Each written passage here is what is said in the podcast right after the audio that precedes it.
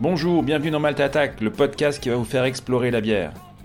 Les bières de fermentation basse, les lagers, les pils font-elles leur grand retour dans l'univers de la bière artisanale Eh oui, cette famille de bières, synonyme de bière plus légère, facile, peintable selon l'expression en vogue, était depuis près d'un demi-siècle devenue la spécialité des brasseries industrielles, adeptes de bières sans relief et d'une qualité très discutable. À part l'Allemagne ou la Tchéquie, qui conservaient une riche tradition de bière de fermentation basse, assez méconnue en France, le renouveau de la bière s'est fait ces dernières années autour de l'apport du houblon et de la grande famille anglo-saxonne des ale. Et puis, on a vu apparaître ces derniers mois, venant de brasseries françaises, de nombreuses lagers, pils, dunkel, helles, ou bien des cold IPA, voire des India Pale Lager. Autant de sous-styles d'une grande famille de bières qui avait été délaissée par la vague craft venant d'outre-Atlantique. J'ai eu envie dans ce numéro d'approfondir cette question, de vous faire découvrir ou redécouvrir ce qui caractérise les bières de fermentation basse, d'aller faire un tour pour parler de ces bières chez nos cousins du Québec et d'aller à la rencontre d'une des rares brasseries artisanales françaises qui a décidé de se consacrer aux fermentations basses.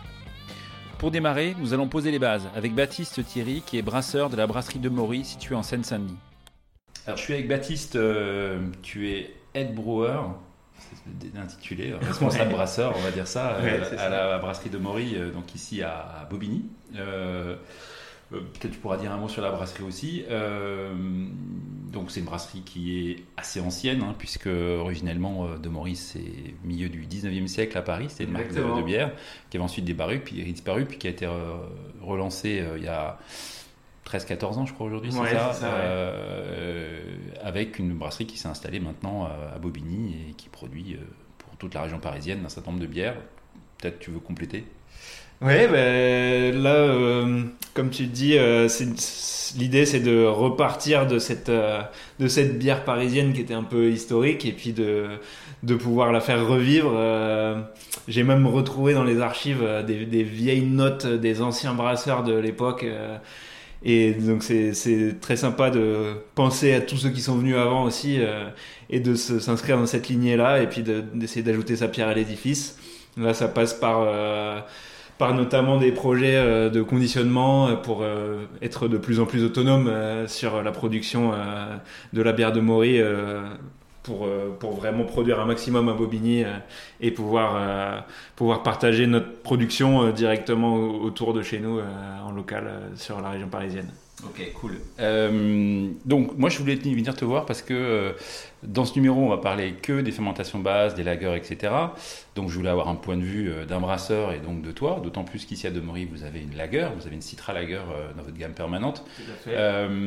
C'est quoi les caractéristiques techniques d'une fermentation basse? On va les revoir un peu en détail. On va essayer d'expliquer un petit peu ce qui va différencier ça des autres types de fermentation qu'on connaît. Hmm. Euh, les lagers, c'est un petit peu particulier en effet euh, au niveau de la fermentation, c'est un peu plus complexe que les ales, euh, sur lesquels on peut un peu plus se reposer sur la levure qui va faire son boulot tranquillement.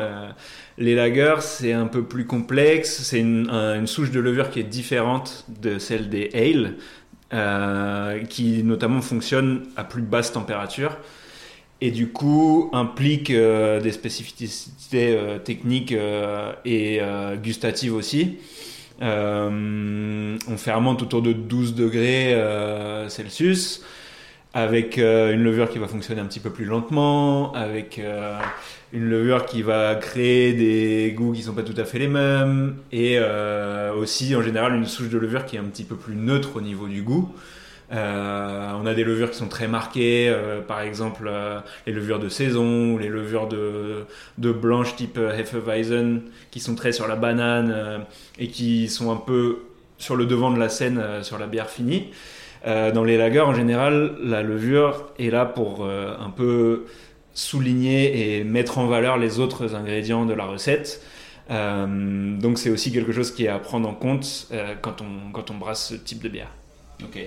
Euh, tu parlais de la, la, durée de la fermentation. Elle est, elle est, en quoi elle est différente euh, par rapport à une ale classique? Euh, Sur les lagers, c'est toujours plus long. on fermente plus bas en température, donc on, ferme, donc on a une levure qui est un peu moins active aussi, qui va prendre un peu plus son temps. Et donc forcément, le, le, processus de fermentation prend plus long, prend plus longtemps. Et euh, euh, il y a aussi un paramètre assez important qui rentre en compte, c'est la phase de lagering, donc de garde en fait à froid, qui est très importante dans ce, dans ce style de bière là et qui n'est pas forcément si qui en tout cas n'a pas besoin d'être aussi long sur des, sur des ales. C'est quoi la durée en fait euh, d'une fermentation basse? Parce qu'on on dit qu'elle est plus longue, mais c'est quoi? C'est 3 mois, 6 mois ah, si, on a, si, on a, le temps, on peut la laisser, euh, on peut la laisser longtemps tant que c'est froid, mais, mais non, dans l'idée, euh, sur des ales, on va dire qu'entre le jour du brassin et le, et, et le jour de, du conditionnement, on peut compter globalement un petit mois. Sur les lagers, on va être plutôt euh, si on veut faire les choses bien sur six semaines euh, voilà on peut dépasser largement le, mois euh, entre le jour du brassin et le, et le, moment où on est satisfait du produit fini quoi. D'accord. Et alors ce qu'on appelle lagering donc qui est en fait la, la, période un peu de garde à froid on va dire en quoi c'est différent par exemple du cold crash qu'on peut avoir sur une Noël classique? C'est il y a une différence au niveau de, de l'usage de la raison pour laquelle on fait cette garde par rapport à une fermentation haute bah, sur ta fermentation haute, on va dire que le cold crash, il est surtout utile pour euh, faire euh, sédimenter la levure euh, et se débarrasser un peu de tout ce qui est en suspension dans la bière, et puis pour ajuster un petit peu aussi les niveaux de CO2 et tout. sur les lagers, il y a quand même une dimension gustative qui rentre en compte, et encore une fois, tout est un peu plus lent et du coup cette phase là à froid va nous permettre de vraiment arriver à, une, bière qui sera débarrassée normalement d'un certain nombre de faux goûts euh, et de d'éléments aromatiques dont on n'a pas forcément envie quand la bière est un peu plus jeune et, donc il faut forcément en passer par cette phase là un peu plus longue à froid pour euh, arriver à ce côté euh, très très propre en fait qui est typique des lagers.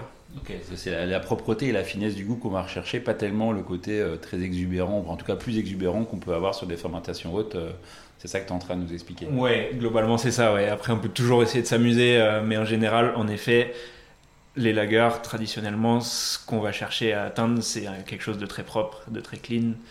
et on va plus s'amuser à, faire des, des, des recettes un peu folles avec d'autres types de levures, en effet. D'accord. Donc on peut pas travailler des fermentations basses avec des levures un peu exubérantes euh, je pense qu'on peut tout faire dans la bière, on peut tout essayer. Euh, traditionnellement, il y a aussi des styles qui sont un petit peu à la croisée des, des, process habituels, euh, même, dans, même dans les lagers traditionnels.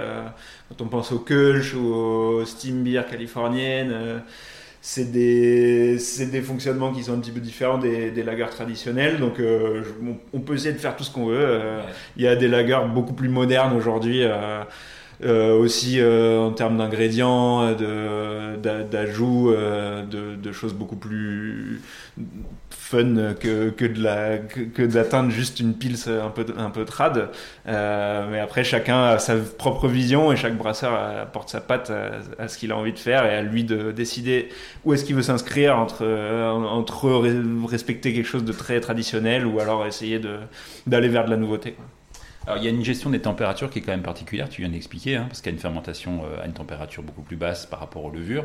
Il y a ensuite ce, lagering relativement long. Entre les deux, il y a quand même une phase un peu de remontée, un peu intermédiaire, qui est quand même un peu particulière à ce style-là, parce qu'on ne le fait pas ailleurs euh, quand on brasse une bière. C'est quoi ce qu'on appelle cette, euh, cette pause euh Ouais, cette pause-là, c'est connu en, anglais comme le diacetyl rest, donc le, palier diacétyl.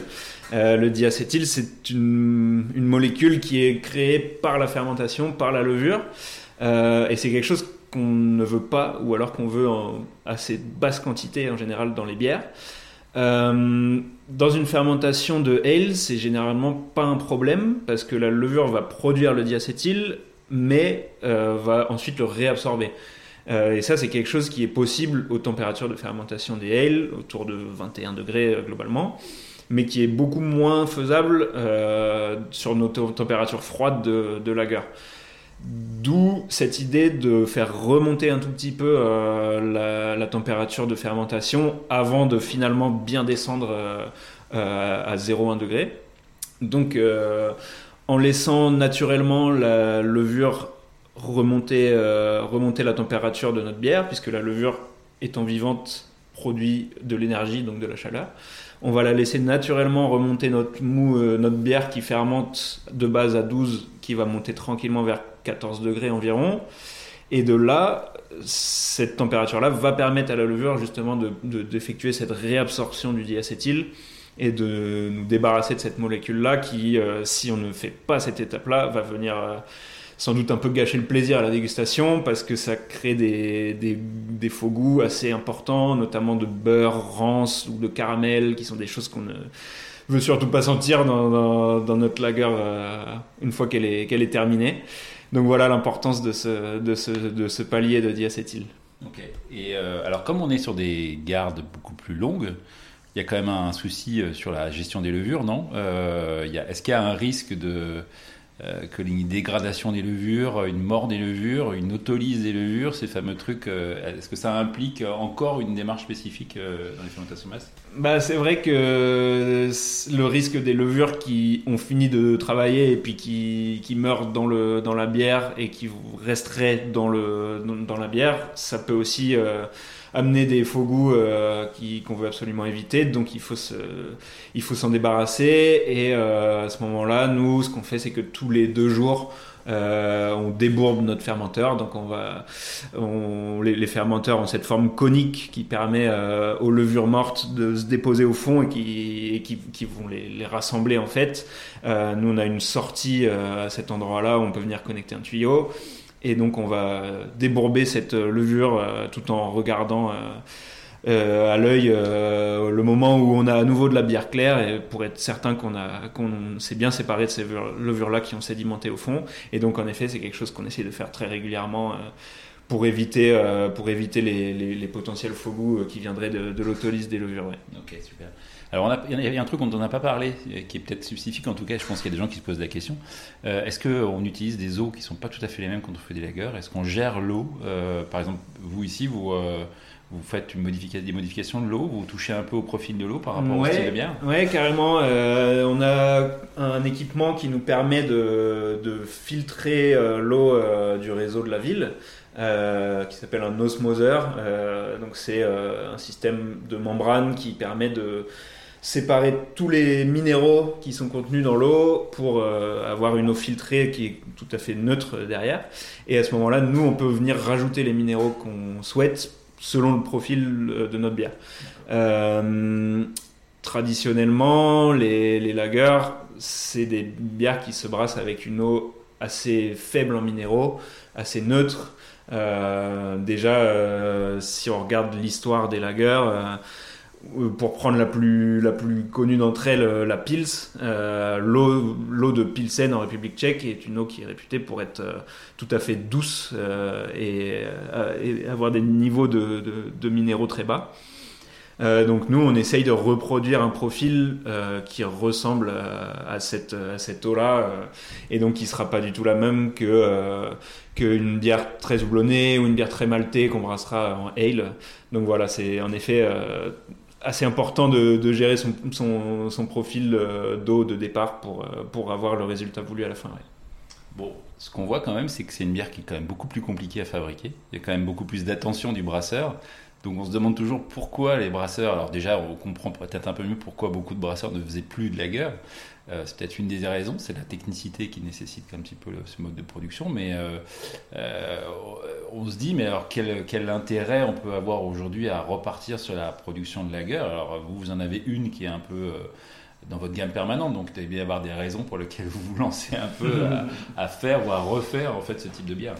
Bah déjà parce que c'est des bières qui sont appréciées par, par les consommateurs la, la lager, c'est intéressant parce que c'est à la fois le, meilleur et le pire de la bière. Euh, c'est devenu euh, le, mode préféré de, des brasseurs industriels euh, qui sont pas forcément très regardants sur toutes les spécificités techniques dont on vient de parler, mais c'est aussi à la base une super façon de faire de la bière. Et du coup, il y a à la fois cette envie d'arriver à une, bière euh, qui a les spécificités d'une lager, donc quelque chose de très propre, quelque chose de, très buvable, euh, qui, euh, qui, se boit vraiment à la pinte, quoi, voire à la chope. Et après, il y a un peu le, côté défi du brasseur, quoi. Euh, en fait, avec une lager, on peut pas trop se cacher. Euh, si on brasse des, des ale, euh, bon, on peut toujours trouver une façon de, de se planquer un petit peu si, euh, si on a raté quelque chose. Euh, on peut rajouter un bon gros dry hop, euh, une bonne dose de houblon à froid par-dessus, et puis ça va cacher un petit peu les défauts. Avec une lager, on peut pas se cacher. donc, donc voilà, il y a aussi ce côté bah, où on a envie de se frotter et voir si on peut réussir à en faire une, une, une bonne. Et ça, c'est quelque chose qu'on retrouve, je pense, en parlant un peu à, tous les brasseurs.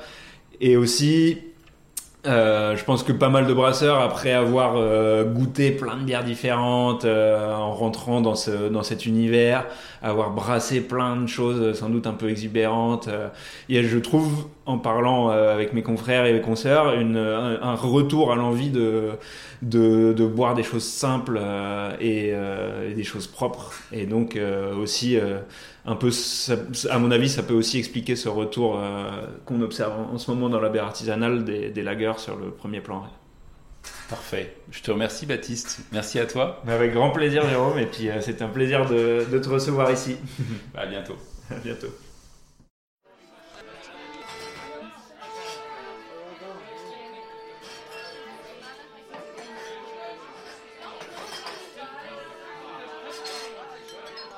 Mal t'attaque. Mal t'attaque. Mal t'attaque.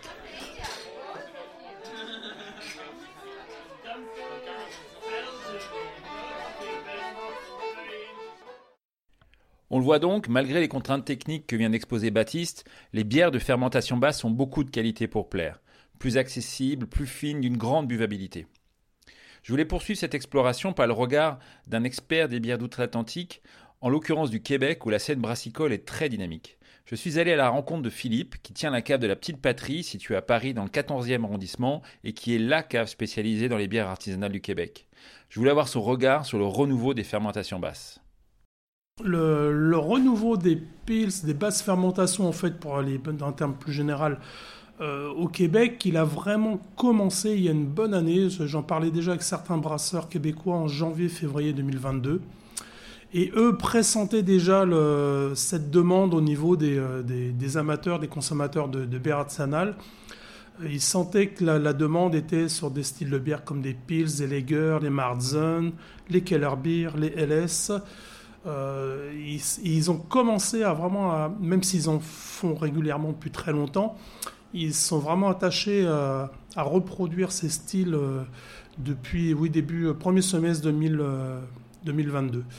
Euh, ce qui est flagrant en plus, c'est que beaucoup de brasseurs sont partis cet été, euh, beaucoup de brasseurs québécois sont allés cet été en Franconie ou en République tchèque justement pour euh, rencontrer des, brasseurs locaux pour apprendre, s'informer sur le- les techniques de brassage, pour aller plus loin dans l'élaboration de ce type de bière. Ça, ça n'existait pas avant. Euh, Tu n'avais pas connaissance de brasseurs qui s'étaient dit tiens, on va aller euh, du côté de la Franconie, euh, du côté de l'Allemagne pour voir concrètement comment les choses se font.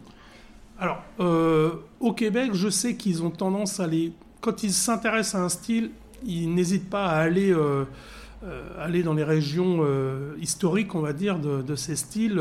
Ils ont fait beaucoup de voyages en Angleterre, en Belgique, un peu partout en Europe. L'Europe reste le berceau de la bière.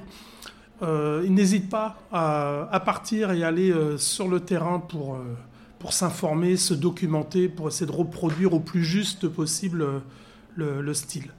Alors, j'imagine qu'au Québec, un peu comme en France, on a eu, il y a eu des, années sombres où en fait la pisse et la lager étaient quand même la bière industrielle bas de gamme. Euh, comment et pourquoi des brasseurs là-bas, à ton avis, se sont dit à un moment donné de, de, ce- de cette bière euh, bas de gamme, on va faire quelque chose euh, qui a, qui a, qui a, qui a de la qualité? Enfin, tu vois, d'où vient ce, retournement à un moment? Alors, est-ce que c'est une demande des consommateurs? Est-ce qu'ils ont eu la perception que la vague des bières très houblonnées touchait un petit peu à sa fin et qu'il fallait apporter autre chose? Oui, je pense que. Alors, il y a toujours eu quelques brasseries qui ont, qui ont fait ces styles-là au Québec. Je pense notamment à Vrouden ou à Hopfenstar qui, euh, qui, qui est vraiment très, euh, très pointu dans l'élaboration des styles anglais, belge, allemand. Euh, mais il est vrai que c'était, euh, c'est plus, je pense, un, un regain au niveau du, du consommateur, qui était plus amateur de, de, ce style de bière, à la recherche peut-être d'un peu plus de buvabilité. Le, côté un peu peintable de, la bière. La bière reste à la base une boisson de, de soif, pour se désaltérer quelque part, malgré l'alcool. Attention. Mais voilà, je pense qu'il y avait ce, il y avait ce, cet intérêt tout doucement qui venait de la part des, consommateurs de, de, voir revenir sur, sur des choses un peu plus euh, euh, faciles à boire, en fait. Voilà. De, la buvabilité, euh, des vins légers, friandes, avec le petit côté maltais sur la finale comme on aime. D'accord, je crois que c'est vraiment ça. Il y avait une sorte de lassitude peut-être des gens, des bières avec des goûts très marqués, soit sur la mer, soit sur l'acide, euh, et l'envie de revenir à des choses plus simples qui fait que les brasseurs se sont dit, ben pourquoi pas piocher dans, cette euh, tradition-là Je ne sais pas si c'est une lassitude ou une évolution dans le euh, dans l'envie de, de, boire différent. En fait, c'est peut-être plus une évolution qu'une lassitude parce que euh, on continue à faire des, bières euh, riches en goût. Donc, euh, si on continue à en faire, c'est que les gens continuent à en boire. Mais je pense qu'au niveau du consommateur, il y avait une envie d'aller en même temps vers autre chose. Je le vois par exemple quand je travaillais en bar, la clientèle anglo-saxonne, quand elle venait, demandait toujours en premier verre une pils ou une Lager la bière de soif qu'on commence tranquillement à boire et en même temps ça permet de regarder la carte mm. et de voir ce qu'on va boire après. Donc euh, c'est presque une bière un peu d'introduction à ce qu'on va boire après. Oui, mais quelque part, euh, j'imagine que pour euh, les, des, brasseries qui, qui vont brasseries artisanales qui vont produire ce style de bière, euh, ils vont chercher forcément à se différencier de la pils d'entrée de gamme, on va dire, euh, qu'on peut proposer euh, dans un pub classique où on te dit celle-là est pas chère, elle n'a pas grand goût, mais elle n'est pas très chère. Je me dis qu'une brasserie artisanale qui se lance là-dedans se dit bon, on va peut-être pas aller sur les mêmes terrains, on va essayer d'y apporter peut-être une touche, je sais pas. Est-ce que bah, en fait, ils y apportent la même touche que dans toutes les bières qu'ils font. En fait, on est sur de l'artisanal avec des, des, matières premières de qualité. Euh, et ça, ça fait toute la différence. Hein. Des houblons de qualité, du malt de qualité, et puis un travail soigné. Euh, on prend le temps de faire la bière surtout, parce que ça compte aussi, pas faire la bière euh, un peu à la, à la va-vite. Voilà. Il faut savoir prendre le temps avec les basses fermentations, les, prendre le temps. Oui, oui c'est ça. C'est effectivement une, une bière qui, qui, qui nécessite euh, d'être un peu patient quoi, euh, dans, les, dans les fabrications. Et est-ce que tu penses que. Parce que tout à l'heure, tu disais, effectivement, les brasseurs qui sont lancés là-dedans ont même fait des voyages, on a été voir effectivement les styles traditionnels. Est-ce que l'idée, c'était de reproduire euh, vraiment à l'identique ces styles, ce qui semblerait être un petit peu la la, marque de, certains brasseurs, euh, bah, notamment au Québec et ailleurs, de dire bon, bah, si on fait un style, on le fait dans la grande pureté, ou tu penses qu'il y a un côté très créatif euh, sur ces styles-là aujourd'hui, qui va se retrouver dans ce que peuvent proposer certaines brasseries? Ou il y a les deux peut-être? Non, pour l'instant, je pense qu'on est vraiment dans l'idée de reproduire euh, au, mieux possible le style, respecter le, respecter le style, vraiment. D'accord. Voilà, bon, là, dans ce que j'ai pu goûter, de ce que j'ai discuter avec les brasseurs. L'idée, c'est vraiment pour l'instant de, d'être vraiment dans le, l'identité du style, respecter l'identité du style avant tout. Après, euh, customiser, pimper le, style, ça, ça sera peut-être une évolution plus tard. Mais pour l'instant, on sent bien que l'idée, c'est vraiment de reproduire euh, l'exactitude le, style, le style de la bière. Euh, des, brasseries à nous citer ou à nous conseiller euh, dans ce style-là euh, Quelques noms, je ne demande pas une liste exhaustive, mais tu vois, quelques idées pour des gens qui ont envie de, goûter les bières québécoises en venant ici de voir, par exemple alors, je, vais me faire des copains ou des ennemis.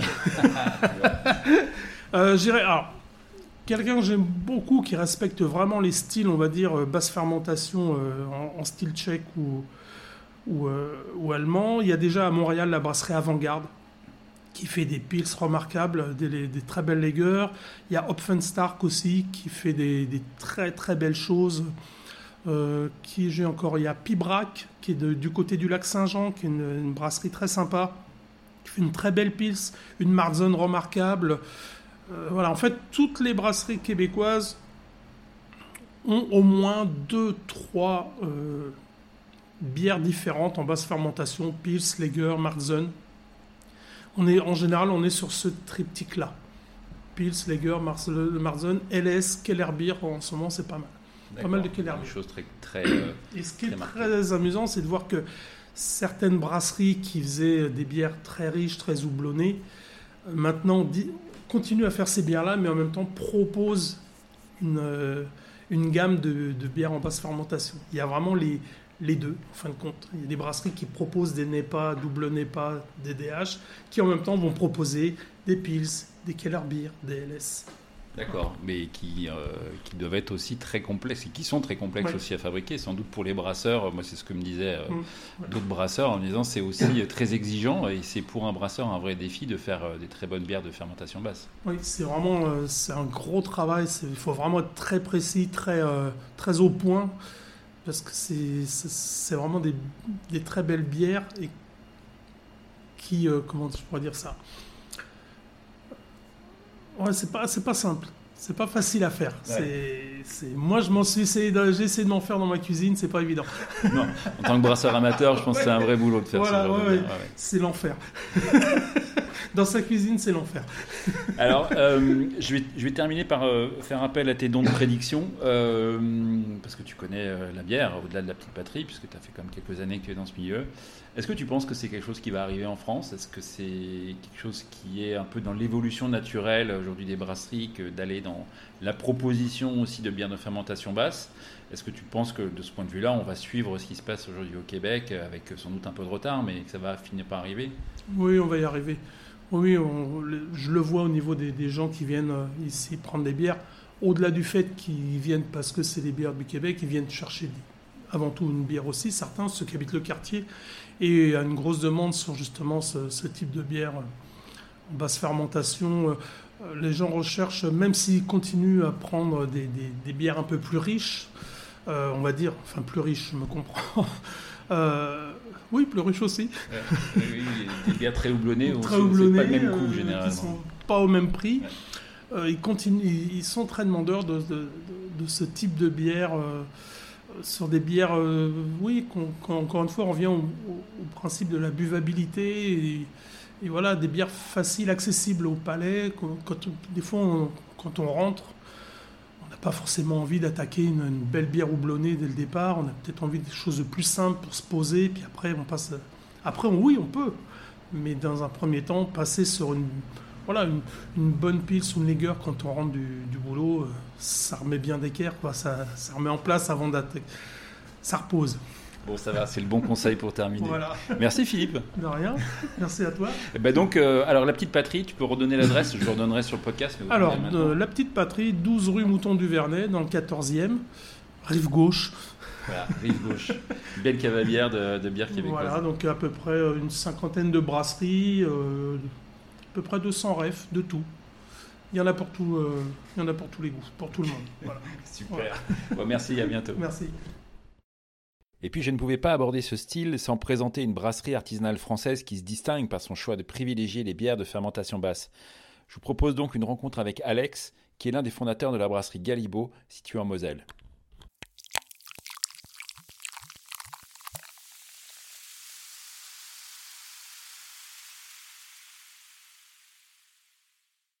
Salut Alex, tu es un fondateur de la brasserie Galibo, qui est située euh, en Moselle, à Forbach.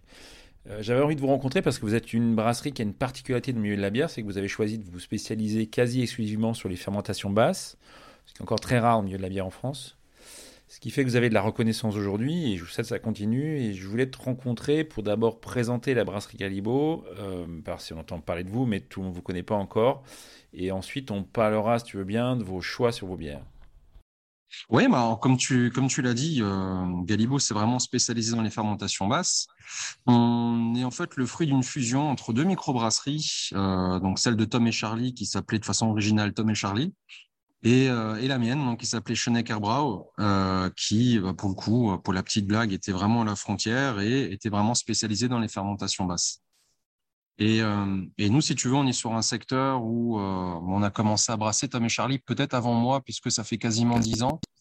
Euh, on a tout de suite eu du très très lourd sur le craft, sur le craft local, puisqu'à 150 km à la ronde, on va dire, tu avais Sainte Crue, tu avais Perle, tu avais Maten, tu avais Piggy, Hopi Road, etc., etc., les intenables maintenant.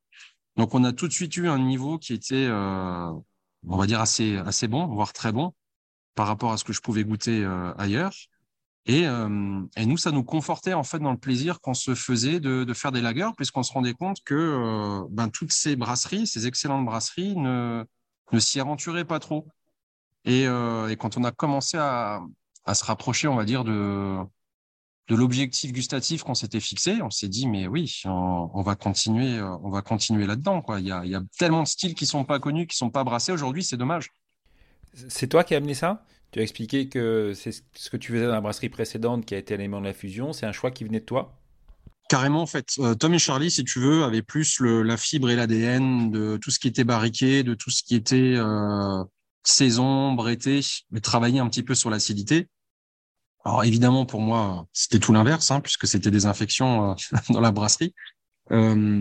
Et, effectivement, ils ont un petit peu adhéré à ma philosophie de, brasser des lagers, de bah, démontrer que les lagers finalement ça a du goût, que c'est pas euh, que c'est pas que c'est pas plat, que c'est pas euh, sans relief et qu'on peut vraiment faire des choses euh, très surprenantes et, vraiment très très bonnes.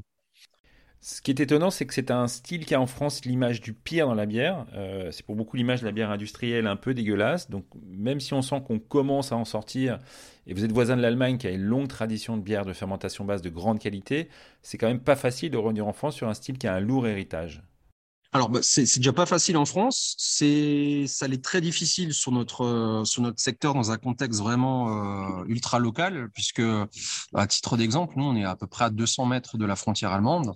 Donc euh, bah, là-haut, tu fais ton plein d'essence, puisque généralement c'est moins cher qu'en France. Tu rajoutes 15 euros et tu as 24 bières de 50 centilitres d'une très bonne d'une très bonne marque. Malgré le fait que ce soit industriel, ça reste très très bon. Et c'est vrai que c'est dur de challenger ce, ce prix-là, quoi. Euh, maintenant sur le sur le marché français, non, je pense que les gens euh, les gens prennent un peu de recul sur les lagers puisque déjà on se rend compte qu'il y a beaucoup de familles qui connaissent pas ou qui n'ont jamais goûté puisque c'est difficile d'y avoir accès. C'est notamment pour ça que nous on a commencé à brasser beaucoup de styles euh, comme les bah, comme toute la, famille des bocs et les sous-familles des des bocs, des des LS et parce qu'on n'arrivait tout simplement pas à en commander et pas s'approvisionner sur ce sur ce type de bière là.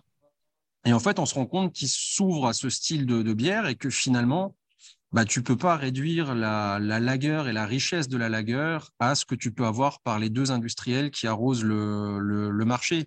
Après, ils ont le monopole et ils ont une couverture, euh, on va dire, nationale euh, énorme.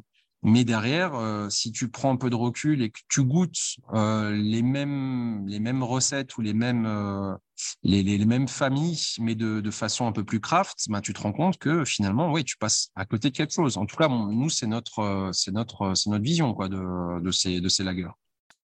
Alors, tu penses que sur des lagers en craft, il y a des différences avec les lagers plus indus?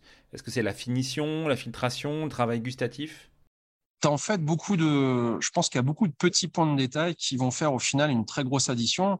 Euh, ça va commencer par l'eau. Donc euh, là, de ce côté-là, si tu veux, on est, euh, plus ou moins homologue aux, industriels puisque nous, on va filtrer notre eau et on va vraiment la purifier au maximum. On est surtout dans une région, nous, où il y a assez relativement de calcaire, c'est assez chloré. Donc tout ça, forcément, tu pars déjà sur une très mauvaise base pour, pour partir sur une, sur une bonne lagueur savoureuse, puisqu'on va vraiment chercher à avoir le côté euh, très céréalier de, des, recettes qu'on qu propose. Alors là où ça va, ça va, ça va différer, je pense, puisqu'au final, bon, on se source quasiment tous chez les mêmes malteries, de les mêmes houblonnières. Donc là, c'est pas vraiment là-dessus que tu auras une plus-value. Ça peut être la souche de levure, où là, effectivement, euh, tu peux tu peux avoir une, différence puisque pour avoir euh, brassé des centaines de lagers et testé une cinquantaine de souches, c'est vrai que tu n'as pas les mêmes euh, tu n'as pas les mêmes rendus organoleptiques, ça c'est ça c'est une évidence.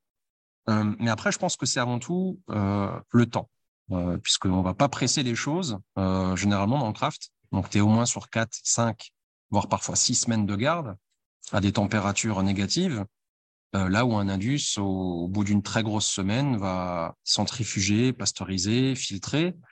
Euh, et ça rejoint un peu la philosophie qu'on peut avoir euh, du côté de la Belgique, où tu as ce fameux dicton qui, qui explique que le temps ne respecte pas ce qui se fait sans lui. Et, et sans blague, tu as une différence qui est quand même flagrante à une, deux, trois semaines, tu as quelque chose qui se passe vraiment dans ta bière. Euh, tu sens qu'elle commence à s'affiner, tu tu sens qu'elle commence à, bah, à, sédimenter naturellement et à s'éclaircir. Alors, tu n'arriveras jamais sur une limpidité que tu peux avoir quand tu filtres à 0,1 micron ou 0,2 forcément. Mais par contre, oui, dans le verre, il y a, y a quelque chose. Il y a quelque chose qui se passe. Donc, je pense que c'est surtout là-dessus. C'est le temps. C'est, euh, de laisser faire les choses et c'est pas de, de précipiter la, la machine. Et c'est un investissement matériel qui est différent?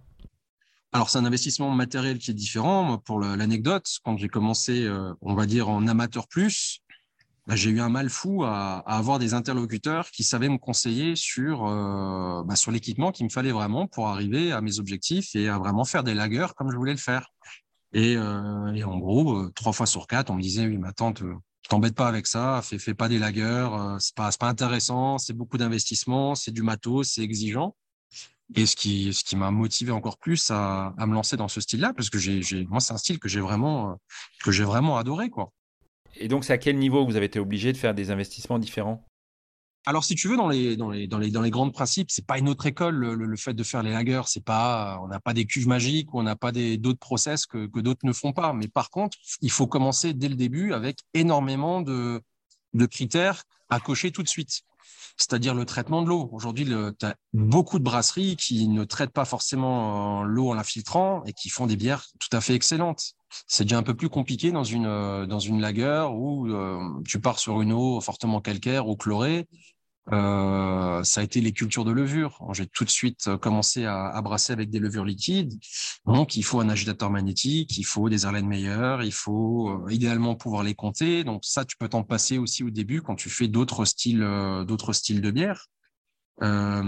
et après, en fait, tu t'embêtes un peu plus sur beaucoup de procédés, comme la décoction, par exemple. C'est très, très rare que tu le fasses dans la fermentation haute. Euh, tu t'embêtes un peu plus sur euh, la fermentation, puisque là, il faut être très rigoureux et très précis. Alors, c'est le cas aussi sur les, fermentations hautes, hein, il n'y a, pas de, a pas de débat là-dessus, mais il faut être très précis sur des températures assez basses. Et bah, là, pour tenir tes, fermenteurs à 8 degrés, par exemple, sur une fermentation, bah, ça nécessite un groupe froid, ça nécessite des fermenteurs à double enveloppe, euh, ça nécessite ce, ce, ce genre de choses. Et après, euh, bah, idéalement, il faut un embouteillage euh, délicat pour oxyder le moins possible tes, tes lagers, puisqu'elles sont aujourd'hui euh, bah, tout aussi fragiles finalement que des grosses, des grosses bières houblonnées ou des gros jus doublons. Donc, tu as, beaucoup de contraintes finalement sur toutes les étapes, sur toutes les étapes possibles. Et donc, pour affranchir tout ça, effectivement, tu passes par des, bah, par des investissements que tu n'aurais pas forcément fait tout de suite. Ok. Et sur la gamme de bières que vous proposez, il y a quasi exclusivement des bières de fermentation basse, mais pas que, puisque je crois que vous avez une Weizen dans votre gamme permanente. Comment vous l'avez construit euh, Il y a une gamme de quatre bières permanentes, je crois, et des bières éphémères? Alors oui, tu as autour de ces quatre, effectivement, euh, une dizaine, voire une quinzaine d'éphémères qui gravitent, qui gravitent autour. alors comment ça s'est fait? Ben, Simplement par, par passion et par, par curiosité. C'est que quand on a commencé à brasser dans notre coin, on a testé énormément de styles, puisque quand on voyageait un petit peu à droite à gauche, euh, bah, notamment en Europe, bah, tu pouvais goûter des choses euh, que tu ne connaissais pas et que bah, qui t'intriguaient. Tu te disais, mais ça, il faut qu'on fasse goûter ça euh, aux alentours de chez nous. Et tu commençais à t'y coller. Et après, le tri se fait tout simplement naturellement. Hein. c'est que les gens vont être attirés ou pas par un style, et puis tu vas commencer à le proposer, y a le brasser. Alors effectivement, nous, si tu veux, sur les, les, les productions qu'on fait aujourd'hui, on doit avoir 98, 99% de lager. Et s'il y a 1 ou 2%, c'est parce que ça nous est imposé par le style. Tu prends notamment les, les Weizen, euh, c'est des fermentations hautes. C'est comme ça. Si demain on fait une Kölsch, c'est euh, une fermentation haute. C'est pas, c'est on n'a rien contre les fermentations hautes, mais, euh, mais pour coup, oui, on, on vraiment d'explorer et de proposer les, la richesse du, du monde des lagers. Ouais, j'ai vu que vous avez dans vos éphémères une Raurbier, Icebox, un Dortmunder. À ton avis, pourquoi on trouve très peu ce genre de style en France? Bah, écoute, je pense que tu as. J'ai comme ça, de, but en blanc, j'ai pas forcément de réponse à t'apporter. Hein. Je ne suis pas un analyste marché. Euh, maintenant, je pense qu'il y a eu un, vrai raz-de-marée euh, lors du lancement de la craft sur les, les bières américaines, sur euh, les bières très houblonnées. Enfin, du moins, moi, c'est comme ça. Il y a 10, 12 ans, quand je me suis initié au craft, Euh, ouais, tu avais pléthore d'IPA, de, dérivés d'IPA. Euh, ça fait huit ans qu'on prédit leur mort et euh, leur agonie lente, mais finalement, on se rend compte que euh, bah, le, houblon est quand même en force. Tu as les, houblonnières qui te proposent de plus en plus de variétés complètement dingues. donc, je pense que tout ça, dans son, sillage, ça a laissé très peu de place à d'autres styles. Après, je pense que tu as la réalité aussi d'investissement, de, de te dire, bon, je vais peut-être m'orienter plus vers le, le, le, type belge, le type anglais, euh, parce que j'ai pas forcément les groupes froids qui vont bien derrière. J'ai pas forcément envie de filtrer mon eau. Euh, et après, bah, tu as aussi la réalité de, vitesse de, de commercialisation d'une production, tout simplement, puisqu'aujourd'hui, on se rend compte, nous, euh, qu'il faut qu'on rajoute de plus en plus de fermenteurs, bah, pour la simple et bonne raison qu'on est dans une logique de pas vouloir toucher à nos temps de garde. Tu vois, c'est on pourrait tenté de dire bon allez on gratte une semaine et puis encore deux et puis et puis trois et puis finalement centrifuger c'est bien et filtrer aussi et, demain tu te retrouves à faire finalement ce que ce qui t'a intéressé à faire de la lagueur de façon différente. La contrainte du temps c'est de l'espace en fait. La contrainte du temps, c'est de l'espace, c'est forcément de l'argent, c'est forcément des, flux beaucoup plus tendus au niveau des stocks quand tu commences à, te développer et à être en essor. C'est, il y a beaucoup de choses à gérer. Après, je pense que euh, sans faire l'ancien. Hein. Il, y a dix ans, moi, si tu veux, j'avais accès à des malteries qui étaient donc en Allemagne, forcément, et des houblonnières qui étaient allemandes euh, assez facilement, chose qui était peut-être moins le cas euh, pour une personne qui était en centre-France ou, euh, ou carrément sur le côté ouest.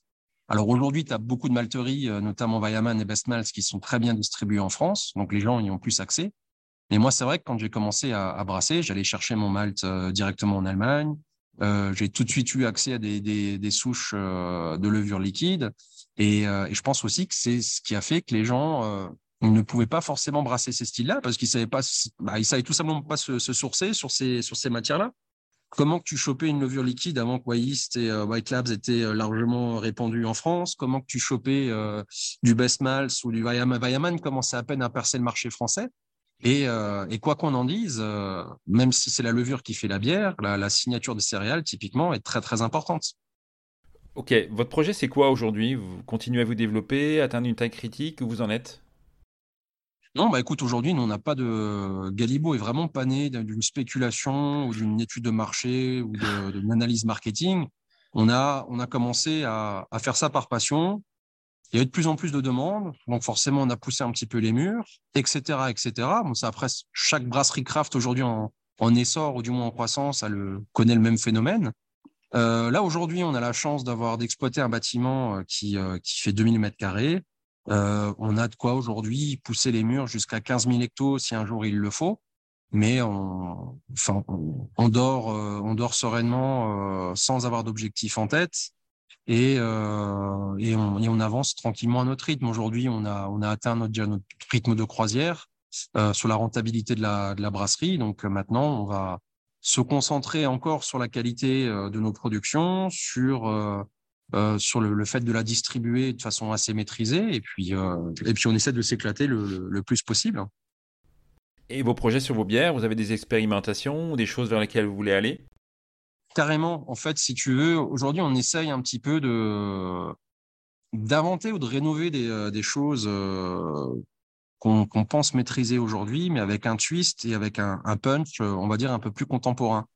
Donc, ça va être le, travail, sans trop rentrer dans les détails, mais on est beaucoup sur la biotransformation. Donc, ça va être la sélection de souches de lagers qui, qui, bah, qui sont assez enclins à faire de la biotransformation. Ça va être le fait de travailler des houblons bah, que finalement peu de, de gens euh, travaillent, puisqu'aujourd'hui c'est vrai que tu as un top 10 des, des houblons qui sont euh, incontournables dans, dans trois quarts des bières, et ça va être de travailler sur des bah, sur des flavors un petit peu euh, un petit peu différentes de ce qu'on peut trouver aujourd'hui, et ça va être bah, une fois de plus, on aime bien déterrer des styles qui sont très méconnus ou peu connus, ou alors de mettre en avant des styles qui sont euh, bah, contemporains euh, sur de la fermentation basse, mais pour le coup pas trop connus. Euh, je fais notamment allusion aux fourre-tout que sont les les cold IPA, les, IPL, les Naipel, etc., etc. Il y a beaucoup de bonnes choses à, proposer puisqu'on part du principe qu'on aura toujours cette base très clean,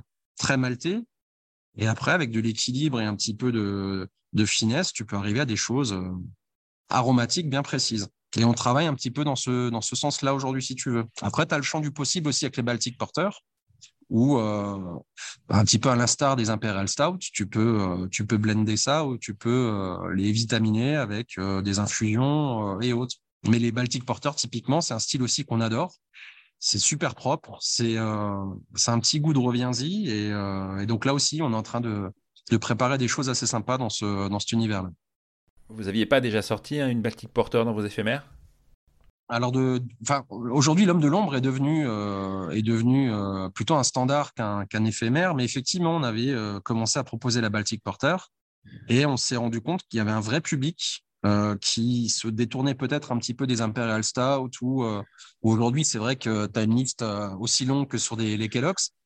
Donc, on a essayé de faire simple. En fait, on essaie souvent de faire très très simple mais sur des choses très maîtrisées, très équilibrées. Je te remercie beaucoup, bonne continuation, et peut-être on vous retrouvera bientôt sur des festivals.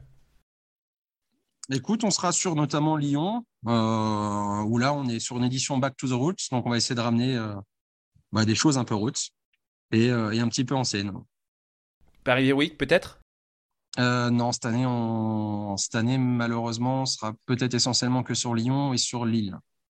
Ok, c'est bon à savoir. Donc Lyon et Lille cette année. Et chez vous, peut-être, puisque je vois derrière toi que vous avez une tap room, donc j'imagine qu'on peut régulièrement venir découvrir vos bières. On va communiquer dessus très prochainement, mais effectivement, on va faire une très grosse inauguration.